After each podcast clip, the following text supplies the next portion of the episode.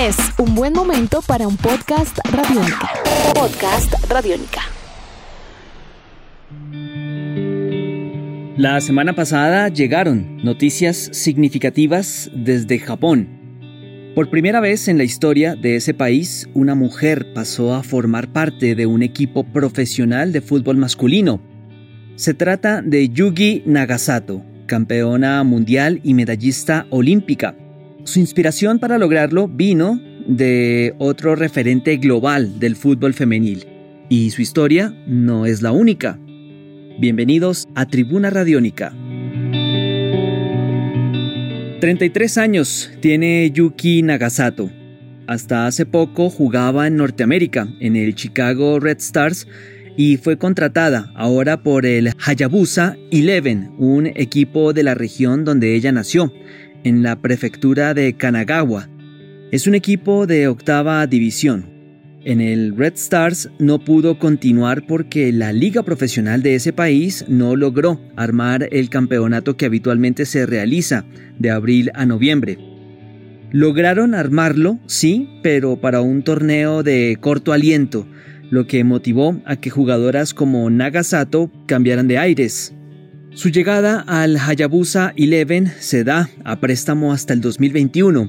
Luego deberá regresar a Chicago para recomenzar la pretemporada. Yuki fue campeona del mundo en el 2011 con Japón y fue además medallista olímpica con su país en Londres 2012 en los Olímpicos. Medalla de plata, por cierto. También pasó por Chelsea, por el Wolfsburgo y por el Frankfurt. Así que la trayectoria ha sido bastante interesante, ha sido interesante la de Yuki. En su nuevo equipo hay familia, se trata de Genki Nagasato, es su hermano, y aunque por su cabeza hablamos de la de Yuki, pasaron muchas dudas acerca del aporte que podía entregarle deportivamente al grupo, pudo más el mensaje social que podía enviarle al mundo entero. Acabar con la discriminación de género y su inspiración para lograrlo fue la dos veces campeona del mundo en fútbol femenil con la camiseta de los Estados Unidos, Megan Rapinoe. Abro comillas.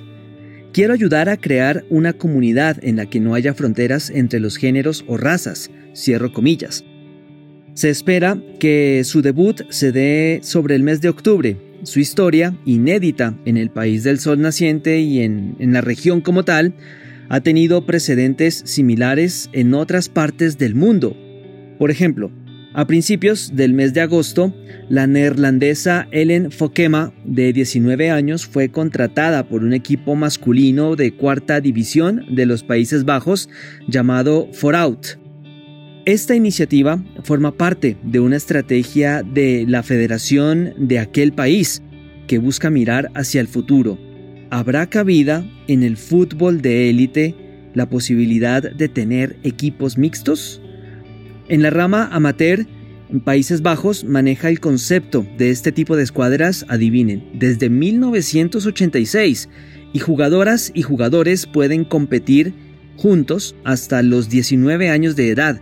Luego ellas deciden qué camino desean tomar, jugar en equipos masculinos o integrar oncenos femeniles.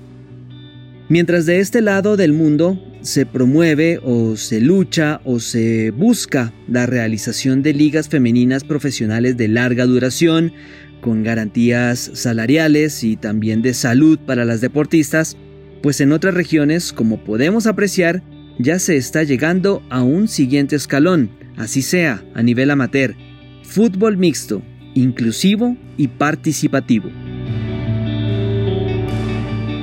Edición de este podcast a cargo de Juan Pablo Pérez. Mi nombre es Juan Pablo Coronado y nos volveremos a encontrar en otra edición de Tribuna Radiónica. Hasta pronto. Nuestros podcasts están en radionica.rocks, en iTunes, en RTVC Play y en nuestra app Radiónica para Android y iPhone. Podcast Radiónica.